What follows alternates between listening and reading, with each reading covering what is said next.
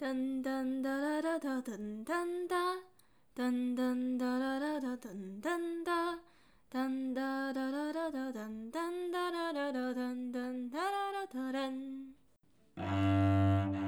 嗨，亲爱的，欢迎光临，我都吃很好养第十三集，我是氧气。如果你是第一次来到这个音频，那我来和你简单介绍一下，这是个给年轻人的营养频道。这里呢会采访在各个领域发光发热的营养师，让大家以不同的面向获取正确的营养资讯。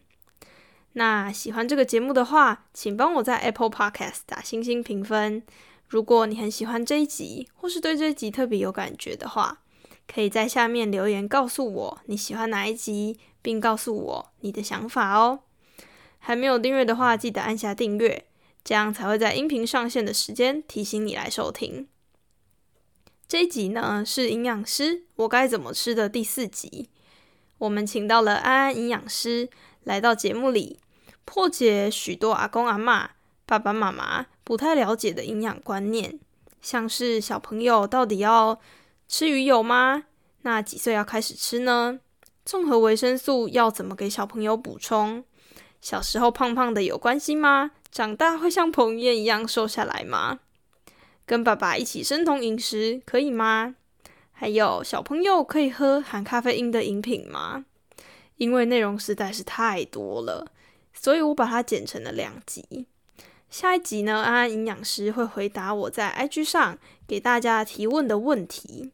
所以，如果你是新手爸爸妈妈，或是将来可能会成为父母亲的朋友们，要记得。两集都要去收听哦。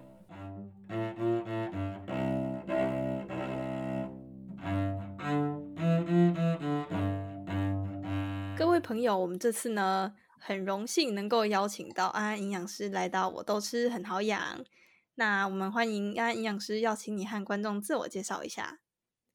嗨，大家好，我是安安营养师。然后我现在的工作的话是在医院的小儿部当营养师，这蛮特别的，因为不是在营养部里面，是一个部门自己请的营养师。对，然后我的 I G 的话就是呃知识安营养师，其实打中文就找得到了。对，我的工作内容呢就是做一些零到十七到十八岁，有时候会收到一些大学生的一些营养问题，尤其是儿童肥胖。然后我觉得我们的营养师的工作的话，其实很像是心理师。其实我们只是听他们说话，其实就可以帮他们解决掉很多事情。所以我觉得这是蛮神奇的一件事情。我觉得其实心理师跟营养师职业好像有一点差不多，因为我们都是在听别人讲他们的心理状态。对，其实很多时候就是其实要先了解他们的心理状态，你才有办法去根本的治疗他们对于饮食上的一些问题。我觉得呢，嗯，在儿科的营养的工作的话，其实跟成年人不太一样，因为其实，呃，像青少年会有一些青少年的烦恼，那很多饮食的问题其实是有关到他们的心理的一些对于食物上的恐惧，或者是对于食物上的依赖，所以我觉得这个是很特别的事情。所以营养师其实真的不是只有管你有没有吃饱，管你有没有吃好，还要再听一下你心里的烦恼。对，而且有时候我们要想办法让他们说出，就是我们在门诊的时候，想办法让他们说出他们的饮食习惯啊，就必须先突破他们的心防，所以需要花一点时间去了解他们的事情。那其实了解之后，他们对于你有信赖的感觉的话，其实就可以，我觉得这就是营营养师就成功一半了，大概就可以真的可以帮助到他。要先了解他的。身心灵状态，才可以知道他背后为什么会有这样子的原因。对，没错。所以我觉得，真的要真的在出诊的时候，要真的了解一个个案的话，其实大概都需要花蛮长的时间，大概三十分钟以上都跑不掉。哇，前期要花那么久才可以对问到，因为 对，因为很多小朋友都不会讲，那其实他们的知识量也没有办法那么足够。有时候他们我们在问什么，他也没办法回答。所以我在儿科工作，觉得跟成年人比较不一样的地方，就是要把很多事情变得简单化，简单化小朋友才听得懂。那听得懂之后，他们才有办法跟你有沟通，因为还要互动性，他们才会觉得哦，你有站在我这一边。对，而且就是自从在儿科工作之后，我都用叠字讲话。你吃饭饭吗？乖乖吗？对。然后家长喜欢讲一句话，就是 no no no no no，就是不可以的意思。no no，所以每天我都是听到整间外面就 no no no no。然后后来我也后来我现在也学会了，我就跟他们说 no no，对，真的蛮好玩的。可是你们这样子工作的范围是遇到几岁小孩到几岁小孩之间会比较多啊？其实我们如果说以零岁的话，就是可能刚妈妈不知道如何去帮助，就是他的小朋友的热量摄取，或者是说他想在转换他副食品的时候，就会先过来咨询。对，然后我的范围的话，其实零到十七、十八岁，其实。最大的也有收到二十几岁的哇，那那个应该不是小孩，那应该是成年人的吧？对，可是因为因为我新生儿嘛，那新生儿的就是也是在小儿部里面，小儿科里面，那其实他长大一直都给那个医师看，所以就是真的会离不开那个医师，尤其是早产儿，早产儿其实很多就是从零岁开始顾，可能顾到他一岁生生命的症状比较稳定的时候，他们就会出去，然后他们回诊也是会继续回来找这个医师。然后长大感冒也是很习惯给这个医师看，对，原来是这样，哦，好特别，所以也蛮像，很像信徒的概念。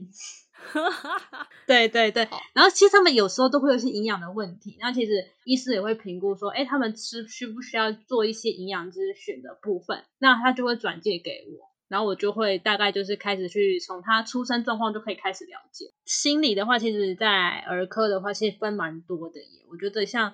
很多治疗话，像是发展迟缓或者是一些心理有问题的，都会做，就是做一些职能治疗之类的。对，那营养师其实治疗之类的有有有有物理治疗的话，会比较像是呃早产儿，因为早产期他们的发育没有一般的婴幼儿那么好，所以他们在肢体啊，或者是在吞咽啊。这些部分其实都是要做训练，有很多方面其实都是需要师资辈的来帮忙诶。对对，所以营养师其实也很重要哦，这样讲一下。对，那我现在就直接先切到为什么营养师会那么的重要？因为呢，我们很难得可以请到专门在解决小孩营养相关问题的营养师，就是安营养师来为我们解答。然后我跟安营养师有收集一些小朋友最常遇到的问题。那我们就一题一题为大家解开谜团。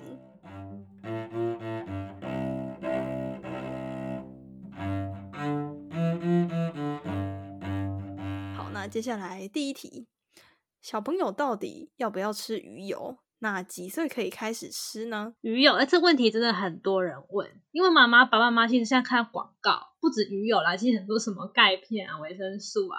就很怕小朋友会补充不够，可是我觉得，呃，最根本的还是要以我们原来的食物摄取。那其实鱼油来说，就是在一般我们的鱼里面都会有。那鱼油为什么对小朋友重要？因为 DHA 嘛，因为 DHA 就是对小朋友的脑部发育啊，或者是一些发展都有关系。那我会比较建议的话，就是刚开始的话，就是先尝试以食物的方式去摄取。那其实小朋友的需要的量也不用到很大，其实有时候大概吃个我们一份或两份的鱼，其实就可以达到他每天所需要的量，就是我们的 N 三脂肪酸的量。所以刚才很多妈妈说他到底需要吗？所以我那时候我就会跟他说，跟妈爸妈妈说，先建议啦，以食物的方式为由，先让他们去摄取这些东西。我想要请问一下，就是那个一份是多大？一份哦，就大概呃，我们说的一份可能是三根手指头哦，三根手指头，所以三根手指头是一份。那如果说是副食品的话，那我们是先每个东西先尝一口，先试看看。对，就是小朋友如果说真的要吃鱼油，会比较建议在两岁以上再去补充啦。对，那特殊族群我会觉得说，像妈妈可能本身就有一些营养不良的问题，那因为妈妈在怀孕的时候营养不良，其实是小朋友生出来的时候，其实营养的需求也会比较。大比较高，对，那我们会说鱼油的话，像我们现在会比较会用在像是过动症，就是一些像是呃，对我刚刚说的过动症，就是会比较需要这个部分啊。那或者是说你怕鱼的味道，或者是对鱼类过敏，那我们就会建议说，哎，可以吃一下鱼油这样子。因为是两岁以上刚好开始已经会吞咽的，才可以开始吃鱼油。对对对，没错。因为毕竟外面的鱼油有分大颗小颗，其实现在蛮多都做蛮小颗的，所以可以去外面大概找看看小颗的鱼油。哦，有没有什么小朋友是需要注意不能吃鱼油的呢？就是哪些状况要避免的小朋友的话，像是凝血功能障碍的小朋友，就要先避免我们的鱼油的补充。或者是说就是太高吃太高剂量也会造成腹泻，所以我们就是也要先观察看看。尤其成人成年人像我啦，我吃鱼油丸我就会胀气。而且真的会比较不舒服一点哦。如果说对我们那个重金属啦、汞有疑虑的话，我们就是可以接我们日常生活中可以吃一些就是比较小、就是小型的鱼类，也是可以摄取到这些脂肪酸的。秋刀鱼啊、比目鱼都可以。比如说一天可以吃几颗呢？还是那个量是可以多少？呃，量的话啦，如果说是呃两岁以上的话，其实就是一百到一百五十毫克。对，那如果四到六岁的话，就是一百五到两百毫克；六到十岁就会建议是两百到两百五。那我们成年人的话，就是 WHO 就会建议说，其实一天可以吃到五百毫克没有关系。那特殊情况就是真的是特殊情况，就是量剂量可以再提高。就像是过动的小朋友，那我们剂量就是可以再提高，可能一天可以吃到八百到一千都没有问题。对哦，因为它可以就是让注意力比较集中。对对对，因为我们有研究说，其实可能呐，就是小朋友过动情况的话，其实他是 cortisol 的分泌会比较较高一点。那其实我们说鱼油其实可以稍微抗发炎嘛，我们有就是有在就是对对对，那其实它有效可以抑制就是过动症这个 cortisol 的分泌。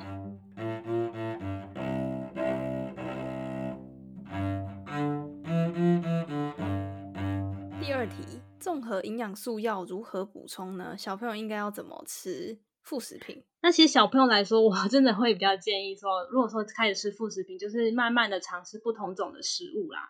那其实不同种食物其实吃的够的话，其实不太需要去补充综合维他命。那我们就是一般就说，我们就是先以食物的六大类去均衡摄取为主。因为其实真的很重要，因为我发现说，其实很多小朋友如果小时候尝试的东西越少，长大就越偏食，然后其实是越难喂，然后妈爸爸妈妈其实耐心也不够，其实我觉得这会变成本末倒置。所以其实爸爸妈妈自己也不能偏食啊，要不然他自己觉得哦我不太喜欢吃什么，那小朋友就跟着我一起不吃。对，这个是真的有验证到诶，因为 我的整间很多爸妈可能不吃某几样蔬菜，因为他们家也不会出，就是不喜欢吃嘛，所以家里也不会出现那些东西。哎，你直接这很很神奇，小朋友过来，我就有拿食物模型给他们看，他们竟然答不出那是什么东西，因为他没有尝试过。其实对，因为他没吃过，所以他就更不想回去吃这种东西，而且就是一点嫌弃，因为爸爸妈妈就不喜欢。其实爸妈的表情，小朋友都会都其实都懂，就是 爸妈嫌恶的表情，小朋友都会学起来，然后也会一直。他没有尝试过，可是他就是会跟爸妈一样的表情，就是他不要吃这个，就会拒绝。要演戏演一下，说哦，这其实我也很喜欢吃啊。真的啊，这是要演啊，对啊，我真的觉得要演，因为你不演，真的小朋友以后真的就完全不会吃到那些东西。而且我觉得啦，现在小朋友真的比较难养一点，可能我就是跟环境啊，或者是现在的生活习惯也有关系。对，就是现在小朋友很容易过敏，我觉得过敏也是一个，就是饮食上可能也会造成。或者是说 环境啊，可能现在的环境不好嘛，就是 PM 二点五的部分也会造成。所以我觉得免疫力要顾好，真的要从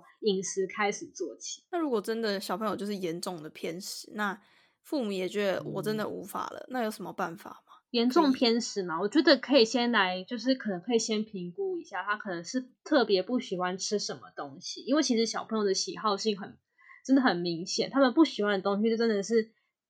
爸爸妈妈应该都知道会吐出来啊，或者是说就是哭闹就是不吃。那我觉得这个方法的话，我觉得可以，我觉得真的可以来找营养师诶。我觉得营养师像我啦，有几个家长也觉得说，真的来咨询过后，真的有比较改善，因为我们会大概帮他们评估说，哎，是不是缺少什么？那我们要以什么方式去教导他们怎么认识食物？那我觉得认识食物蛮重要的，这是第一个步骤啦。对，那第二步骤可能就是在爸妈烹调方式或是摆盘方式，其实都有，还或者是小朋友心情啊，影响到小朋友心情，他们也不喜欢吃，所以我觉得摆盘啊、颜色啊、颜色丰富也蛮重要，就是不能阿公阿妈每次都盛一碗饭，然后再加肉燥、对，然后就给你吃。哼，阿公阿妈讲都会说安尼高啊，有高啊啦，有加就好啊啦。没啦，哦嘿，长大就不会这样了。我最常听到就是这个，长大怎么可能不会这样？啊，你现在就这样对他了？对，因为 真的，他们觉得啊，长大就好了，就会被矫正过来，这么神奇。对我觉得可能有啦，可是我觉得不是全部人都会这样。对，那因为我们都知道什么蛋白质的补充，在每一个年龄的阶段都还蛮重要的。那有没有什么要特别注意的呢？每个年龄嘛，我觉得因为毕竟营养是蛮主观的事情，有人吸收好，有人吸收不好。对，那我觉得还是要根本，就是最根本的就是注意说，其实每一种食物都要尝试，每一种食物都要吃的均衡，吃的够，因为均衡其实就是人类最不会生病的量。对，所以我觉得还是要把这些食物吃的够。那并且就是吃的就是比较健康，这样比较重要。那如果说是婴幼儿增长阶段，我就会比较注意的就是蛋白质的补充啦。对，呃，我这里提一下好了，婴幼儿的蛋白质补充很重要，因为呃，这跟我们的咀嚼也有关系。因为小朋友来说，如果你从小就没有让他训练吃肉，因为吃肉其实是可以训练咀嚼的。那其实很多小小朋友的妈妈可能就是懒，也也是不太喜欢去备餐吧。他们就是到一岁还两岁都还在喝奶，或者是说只在吃粥啊这种淀粉类的东西。那其实很明显，他们就是生长会比同年龄来的矮小。那医师也会评估他们是不是有一些营养不良的部分。对，那其实 真的，因为我们知道我们的小朋友成长出了蛋白质，还有锌跟铁嘛。那其实肉类都含有锌跟铁啊，所以我觉得肉类吃吃的够也蛮重要的。那吃素的小朋友要怎么办？吃素的话也是可以吃植物性的蛋白啊。对啊，那其实锌这种东西在谷类里面也是有啦。对，那铁的话呢，就是会比较困难，因为我们知道说植物性的铁会比较吸收率比较不好。那我就会 建议说，可能可以搭配个维生素 C，像水果一起去做食用。可能你在吃饭前可以吃点水果，然后再去吃一些植物性的铁，像是深绿色的蔬菜。这些里面都会有，对，就可以帮助它的吸收，搭配一起吃的感觉。对对对。嘿嘿，我们进一下广告喽。我是一位营养系大二的学生，因为想要更深入了解营养师这个职业，和想要把营养带给人的理念传达出去，开启了营养师我该怎么吃这个单元。我真的很幸运能有这个机会访问到各行各业的营养师。他们从录取率只有两成的营养师国考脱颖而出，在他们的领域出类拔萃、发光发热。如果想要知道最新的访问资讯，马上去追踪氧气的 IG，在 IG 上搜寻“氧气的营养园区”，或是输入小写的 O two 下底线 nutrition o to 下底线 N U T R I T I O N，让 o to 将营养渗透你的生活。好了吗？我们回到节目里喽。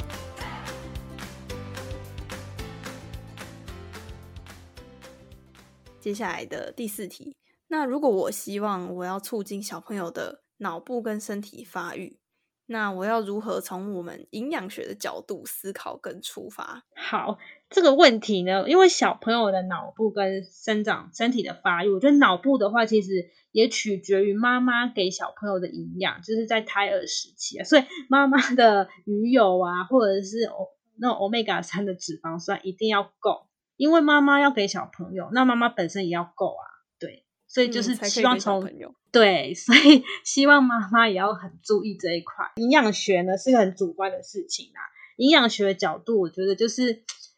也是一样，就是均衡饮食啊。就是均衡饮食的话，其实爸妈也要有一点概念。其实很多家长来我诊间，因为我都会问他们：，哎，妈妈，你知道现在食物分几大类吗？我跟你讲，大概十个人呢，大概有七个人答不出来。因为他们完全不知道，他们会把很多类就是当成个别分类。那我跟妈妈说，其实不是这样子。所以我觉得爸妈的观念也蛮重要，因为爸妈要知道说怎么吃才营养，那小朋友才会跟着爸妈一起吃，才会才会知道这件事情。就是譬如说，像我家哈，我小时候我们家很爱吃蔬菜，所以我就知道说，哎，是不是每一餐都有蔬菜才是对的？哦，所以我从小到大就吃很多菜。所以我觉得这个跟家庭的他爸妈的观念真的都有差。那就是现在的话啦，就是脑部发育的话，就是日常饮食，我们就是建议可以真的要吃一点鱼类的东西，或者是说鸡蛋，因为鸡蛋的话，蛋像蛋黄里面其实有一些可以帮助脑部发育的，像是磷脂质这些东西。然后还有就是很重要的啊，其实就是要减少精制糖，那因为现在精制糖类的东西实在是太好取得了，因为它们很便宜，比较好取得。那其实吃了会比较容易让人家快乐，老实说是这样子，所以会忍不住，像小朋友会忍不住一直大量去摄取这些东西。那其实这个话真的会影响到小朋友的生长跟发育还有健康，因为有很多爸爸妈妈就很喜欢把那个甜食跟不太健康的食物当成是考一百分的奖励，所以呢，小朋友就会觉得说，哦。那吃糖果就是一件要考好才可以做的事情，那我就很想要每天都吃它。对，所以呢，我觉得精制糖类就是有点像快乐因子的感觉。是啊，因为其实现在很多老师也都这样做啊。老师讲就是这样，因为我现在我发现很多小朋友口袋都蛮多糖果的。天哪！对，然后一问之下，他会说：“哦，老师给的。”对，然后妈妈就会有点生气，因为像是因为像肥胖来说好了。肥胖小朋友，那爸爸妈妈其实有有注意到的，就会很 care 这件事情。可是没办法，因为这是小老师要给小朋友的奖赏，是必须要拿糖果给他们。所以我觉得这个很难说，哎，要看老师。这个话我怕要抨击到一些教教育方式啊。可是我真的是认真觉得说，吃糖真的会让影响生长发育，而且还会蛀牙。蛀牙是最基本的啦，就是吃多一定会蛀牙，是真的啊。而且注意力会不集中啊。对啊，就是我觉得这很难说啦。其实我是不建议以这种方式去鼓励小朋友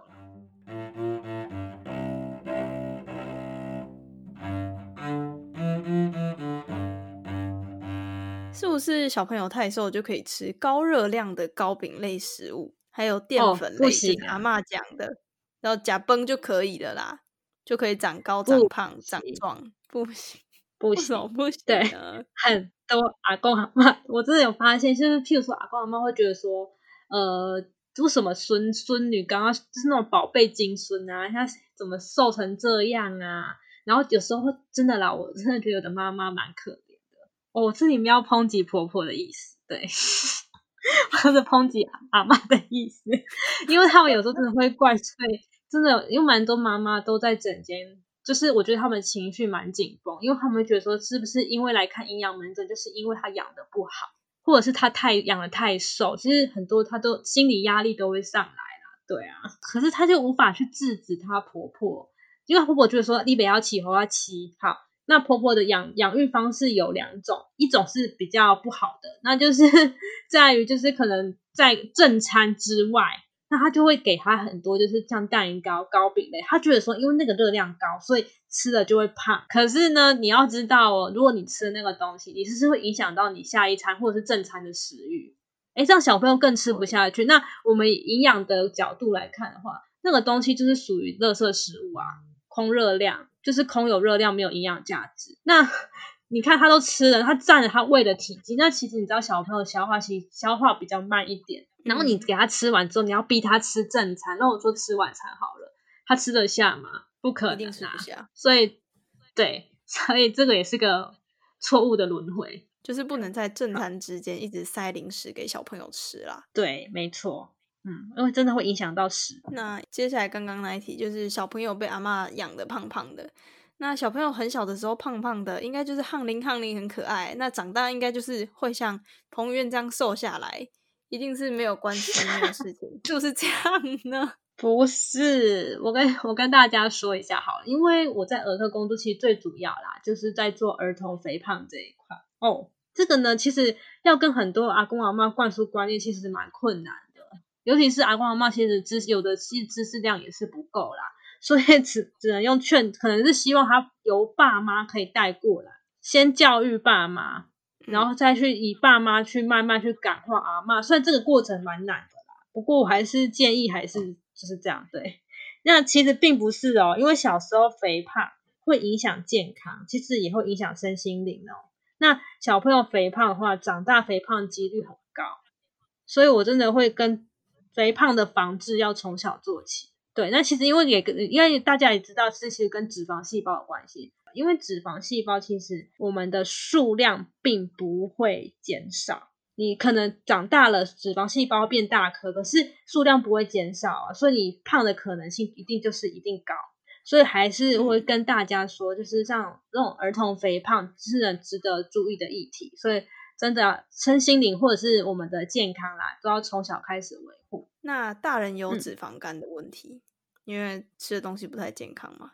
那小朋友也会有脂肪肝吗？呃，会哦。这个在整间我发现，现在的小朋友其实会有轻到中度的脂肪肝，大概是国小开始就会有。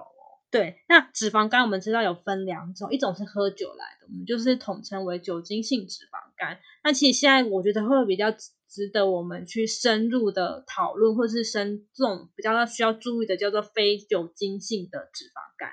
那非酒精性的脂肪肝其实是从你的饮食跟你的生活作息去诱发的。那其实你们知道，这大家要知道，现在小朋友就是吃的也不错。那其实因为现在买东西、买饮料都很方便，所以。这种非酒精性脂肪肝的小朋友真的是越来越多了，真的是我觉得是蛮可怕的事情哎，就是你年纪小小，你会觉得说，哎，怎么会有脂肪肝？对，但为什么为什么会有脂肪肝呢？他们也没有做什么事情啊，就是真的现在小朋友不爱动啊，因为三 C 产品啊，我跟你讲，他们一整天可以在划手机，我都问小朋友说，哎，你们假日在干嘛？因为我们会做一个生活问卷调查，划手机，那我说你划多久？他妈妈在旁边工，就是直接说哦，龟缸呐，就是吃饱就是 对，就是吃饱就滑，然后不然就是玩电脑，就是坐一整天，然后你没干嘛，然后一天就过。对，真的很多小朋友是这样子。没有，我跟你讲，是现在现在，呃，我觉得啦，热血吼，还有跟补习也有关系，因为现在我觉得像北部好了，像因为我在北部工作，其实北部小朋友的课业压力都好大哦，他们每天几乎其实有的国小生每天晚上都补习到晚上十点哎。然后我就说，哎，所以真的，而且你知道补习班订的便当就是那种油啊，然后 就那种炸鸡腿啊、炸排骨啊。Oh my god！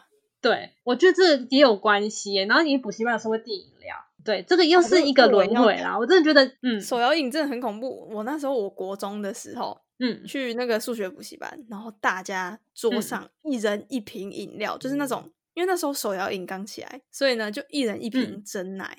就比如说五十兰啊，什么清新的，每个人桌上都一杯哦。然后那时候还没有什么微糖的概念，每个人都全糖。就是我我我以前也是啦。哦，哎，那真的有点恐怖，那个累 积起来。所以为什么小朋友会脂肪肝？就真的是这样啊。有的也是因为吃吃东西吃太快，没有饱足感，所以他会想要吃别的东西。就是很容易发现说，小朋友吃完正餐，他们还会想要吃别的，所以又过又过多摄取过多热量，然后加上他们的。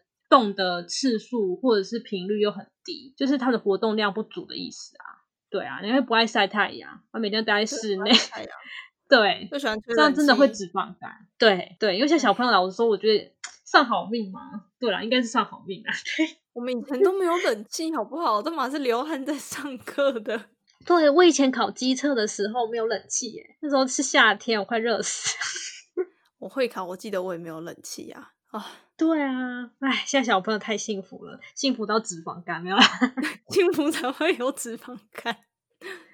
叫他动一下，就好像要他命可能少吃什么，或者是改变一下饮食形态，真的有的在小朋友在整间就会爆哭哎。那时候营养师就很左很为难，就是也不知道怎么办，就只能安安抚他，拿卫生纸给他，然后跟他说，哎，把鼻涕请一请。然后之后呢，就是他就不来了。对，我们没有坏意呀，可是我觉得说。我觉得说没办法帮助到全部的人啊，因为毕竟 每个人的不是那么好去介入或什么的。可是有的人真的可以会听得进去的成效也蛮大的。在我的经验来说的话，如果说在轻度脂肪肝，如果你改变生活形态，大概三到四个月其实就会有成效。你去照一下超音波，你会发现，哎，脂肪肝的体积面积就变小。所以其实跟饮食非常大的关系，只要能改变，基本上就不会有问题。对，我要跟大家讲一下，脂肪肝是没有药可以医的哦。他们现在没有一个药是可以真的是很明确的说可以消除脂肪肝。这医师，我们医师一定是这么说。所以呢，能怎么做？我们就从饮食开始去控管、去改变，这是真的是很重要的事情。所以我们说，为什么营养师？营养师很重要啊！营养师就是帮你解决问题，帮你解决饮食的问题。其实饮食问题很多解，现在你还没有很严重的时候解决了，你就不会再往疾病的方向去进展。预防胜于治疗。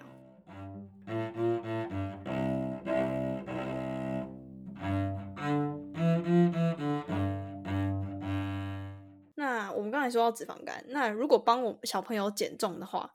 我们可以像大人一样使用生酮饮食吗？哦，这有个家长他有说，他有跟我分享哦，就是一进来哦，就跟我说，我帮我小朋友做生酮饮食哦。哦，他爸爸吃生酮瘦很多，对，可是他的生酮，其实他的生酮饮食，在我问下来，他不算是真的生酮啊，因为真的生酮是我们会说是极低糖类的摄取，那其实要很注意的，就是可能一些。碳水的摄取，或者有的是连水果啊、蔬菜，其实都是很严格的制止。它不是，它只是大量的去吃肉，反而没有去吃青菜。那其实小朋友来说，我不会建议去实行生酮饮食啊，因为他们还在生长发育阶段。那其实生酮饮食你会吃了，它会少了很多的维生素跟矿物质。那其实我们知道维生素、矿物质虽然听起来好像不怎么样，其实它是可以帮助我们身体的代谢运转的。少了什么，其实就会某个地方就会发出疾病了。对。我就跟妈妈说，我们不要生酮饮食。生酮饮食是我们大人，可能你是体育选手，你需要你需要急迫的瘦身的时候，我们会比较建议去使用。那接下来呢，我想要问一下。那为什么我在一年前小朋友瘦瘦的，然后今年就忽然胖那么多？什么原因？然后忽然胖吗？很多哎，因为很多 妈妈会说啊，岁寒三散呐，啊，今晚来安呢。那我们有时候我们我们也是用问卷的方式，会发现说小朋友某一年，哎，怎么突然三年级的时时候啦，他的食欲突然变得很好，然后就开始吃很多，然后妈妈就跟我说，一年胖了十公斤。那不是在成长期吗？体管对，可是有的阿有的阿妈就会说，嗯，嘿，某他嘿会大汗呐，才会吃这么多。其实不是哎，我觉得这个原因蛮多的，因为可能是他们呃某一阶段很很想吃某个些东西，那他可能会大量去摄取。那其实我们知道说，其实大量摄取也是超过你的活动量的话，就会变得很胖。那其实很多小朋友爸爸妈妈其实一问之下也不知道他们到底吃了什么啦。那我问小朋友也是回，他们都回答说不知道。那我觉得，因为他们没有一些食物或分量的观念，所以他们觉得说，哎，这看起来不怎么样的东西，他们就吃很多。其实这个小东西热量就很高。譬如说蛋挞好了，蛋挞小小一颗，其实热量热量其实蛮高的，有到两百八或三百的。像月饼也是啊。那他们可能觉得这个热量应该很低，还好吧？就可能一次都吃掉很多。那这时候当然就是会发胖啊。我可以举例一下，我弟那时候在体育馆的时候。他可以一次吃八片披萨，所以热量 应该是很高吧？算蛮高啊，因为披萨八片的话，对啊，因为就是不饱啊，不饱的话就会一直吃啊。可是那又跟饭跟菜又不一样，对，而且有可能是因为他们吃太快，我们的神经没办法马上反，我们的饱足神经没办法马上就反，你吃下去不会马上跟你说跟脑袋说饱了，因为你是需要点时间去反应给脑袋啊。那当他没有反应过来时，你就一直吃，一直吃，一直吃。这时候，当然，当然很快就是会变得胖，是真的。因为在整间我们也问过了，其实胖的小朋友大概有十个人，十个人好了，大概九个人都是吃太快。所以就是要让小孩有慢慢吃、慢慢吃，但也不能吃太慢，就慢慢吃的习惯。对对对，就是细嚼慢咽啊，就是也不是说很慢很慢，就刚刚像你说的，就是。至少一要要咀嚼再吞，因为很多小朋友都没有咀嚼就吞下去了。那接下来呢？第十题，小朋友可以喝茶替代开水吗？然后小朋友可以喝咖啡和奶茶吗？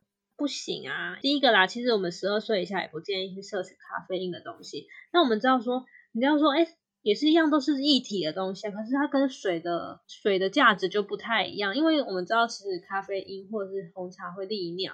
那其实，在造成小朋友水分，其实我们一般成人也是啊。其实水分不太足够的话，其实因为水知道我们可以调水的功能，大概是调节体温，它就可以帮助我们身体的一些机能上的一些代谢啊。所以水是很重要的。而且其实咖啡因东西其实太小的时候去做使用的话，可能会影响到生长的或者是发育都会有可能。那如果说小朋友在我们儿科来说的话，我们比较就是尤其是那种过动症。或者是有一些癫痫的一些儿童们，就会跟他们说，一定要避免咖啡因的东西，因为吃了会更严重嘛。对，真的，这是有研究的。因为其实咖啡因东西是我们会兴奋我们的交感神经，那其实对于一些像过动症，它本来就不容易静下来了，那你还去刺激它，那它是不是会更更没办法安静下？这都是有可能的。对，那像癫痫的话，因为我知道它是癫痫是一种就是脑部的一个不正常的放电。那你又去刺激它，那其实会造成癫痫的情情况可能会更加的严重。对，真的要注意耶，家长不可以给小朋友乱吃。没错。那第十一题，如果小朋友不吃芹菜，应该还好吧？因为蛋白质多吃肉已经很营养啦，这样可以吗？是不一样啊，很多 家长也有这种的，也蛮多的，耶，就是觉得说，哎呀，吃肉啊，因为他们本身其实很多人都是肉食主义的人啊。可是我们要知道说，其实我们的食物是分的是六大类嘛，那其实每一类的营养价值都不一样。那为什么会分成六类？因为它是把各种我们分析出来的一些像是糖类、脂肪、蛋白质比较相近的东西，我们就会放在同一类。那当然是它每一类的富含。那你知道蛋白质一定没有没有纤维嘛？那纤维一定是存在于植物性的那个食物上面。那你只吃肉，你是不是膳食纤维就会摄取不足？就以这简单例子来跟大家说，那你膳食纤维不足会发生什么事情？你会便秘啊，最简单的嘛，对啊。一到小朋友便秘来看来看我们肠胃科医师，就是直接问出来，就是因为不喜欢吃菜，也不喜欢喝水啊。当然吃肉当然没办法，因为肉就是没有膳食纤维，所以当然不行。所以一定要对，还是一定要。吃青菜，没错。有些爸爸呢就会觉得说，哦，我带我小朋友运动，运动就很重要了。那吃东西就只要加好一抽霸点喝，我还是这样长大的，可以只运动就好，然后饮食随便随便，这样可以吗？当然不行啊！其实成年人也是啊，小朋友的话怎么可以只运动呢？如果你饮食不均衡，没有营养，营养价值不够，或者是过过剩的话，因为过剩我们来说话，你只是喜欢只吃某一种东西，一直吃。那当然会造成肥胖啊！那肥胖会发生什么事情？其实很多小朋友，像我刚刚说，脂肪肝、痛风，或者是心血管的高血脂、高血糖，也都是有可能的啊。所以呢，运动的话，我觉得是是需要，可是我觉得饮食根本才是根本。还是老话一句，就跟我们常常听到说，哎，我们的饮食是占了我们的七十 percent 啊，那运动还是占三十 percent 啊？对啊，如果饮食不去调整啊，其实活动量再怎么大啊，其实我觉得。一些健康或是营养能改善的范围一定会有限，所以我还是会跟很多家长或跟小朋友说，还是要好好的吃东西，好好的注重营养。那因为我们刚刚上面吃就是讲了那么多，都是在那个我们的营养门诊里面。对，所以我想要请问啊，营养师，我们的儿童体位健康促进门诊可以帮助到小朋友，帮助到什么呢？其实很多人都听不懂，说什么叫做体位健康促进门诊。那其实那时候刚工作的时候，其实我想这是什么名字啊？哦，因为这是预防说，哎，我们是儿童肥胖减重门的。其实对有的对小朋友来说是一个打击，他觉得我我我哪有胖，我哪有肥？对他们就是蛮注意这种这种关键字的，所以那时候还会把名字说变成体位的健康促进门诊。那这名字就比较含蓄一点啊，对啊。那可是我们这门诊原因，就是因为我们医师是希望说，我们是不是？现在的肥胖率这么高，因为我们知道肥胖是一种慢性疾病。那其实美在美国来说好了，美国的儿童肥胖也是非常可怕的事情。所以，我们的医生也希望我们可以效仿国外，我们可以做一种就是有一种预防，从小开始去预防疾病的发生，所以才有了这个门诊。所以这门诊的话，我们医师会先找出，就是我们会评估肥胖的儿童，然后我们会看说是不是有一些会抽血做一些常规性的检查。然后了解生理生化素质之后，因为其实很多像高血脂好了，就是一定是你有吃了比较油腻，或是吃了反式脂肪酸比较多的食物，这时候医生就会觉得说需要搭配一个营养师，所以我就会跟搭配我们的医师，然后我们去做一个就是可能在于他的血液素质上的控制，或者是他的生活习惯跟饮食习惯的控制，真的是很专业。所以大家如果真的是有需要的话，还是不要觉得哦，我自己看 Google 就可以解决。还是要去找一下营养师来咨询一下，可能会有更多的想法，也说不定。对啊，其实很多家长会觉得说这闹啥，真的还蛮多，因为都是由学校健康检查，然后才转到医院来的。因为健康检查会说，哎，你小朋友是不是尿酸高啊？那是不是要回医回医院检查一下？他们才发觉说啊，怎么会这样子？可他们又不了解为什么，所以我在这边的话，因为医师看诊的话，他会。只会可能就是没办法讲那么多啦。那来营养门诊的话，我就会大概跟他们聊，让他们了解说，其实肥胖呢会造成很多很多种坏处，那也其实也是一些很很多疾病的危险因子。需要的是营养师。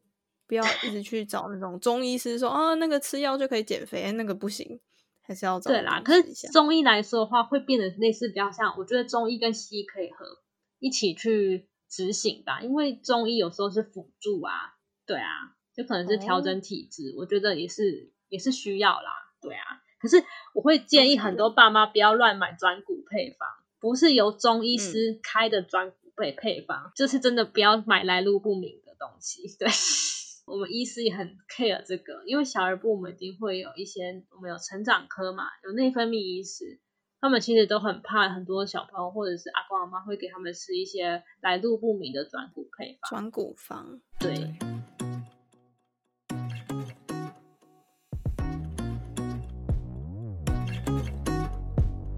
亲爱的，听完这一集后，有没有觉得今天更美好了呢？如果觉得有帮助到你，欢迎分享这一集。给你觉得需要的人，想要让我知道你的想法，或是想让更多身旁的朋友一起关注健康营养话题，可以到 IG 的现实动态分享这一集的节目资讯。要记得 tag 我，我才知道你有在收听哦。最后记得要帮我到 Apple Podcast 打新评分，并留言给我，这样这个节目才会让更多人听到。如果我听完这个节目觉得非常喜欢，可以到下方的资讯栏选择以行动支持我，请我喝一杯香蕉坚果豆浆，让我更有体力和动力做更多给年轻人听的营养音频内容哦。有任何问题到 IG 私讯我，我会尽量在下一集回答大家。美好的时间总是过得特别快，记得每月第一和第三周的星期二早上七点就有最新的我都吃很好养上线。现在在 Apple Podcast、Spotify。YouTube 都可以收听到哦，那大家下次见，拜拜。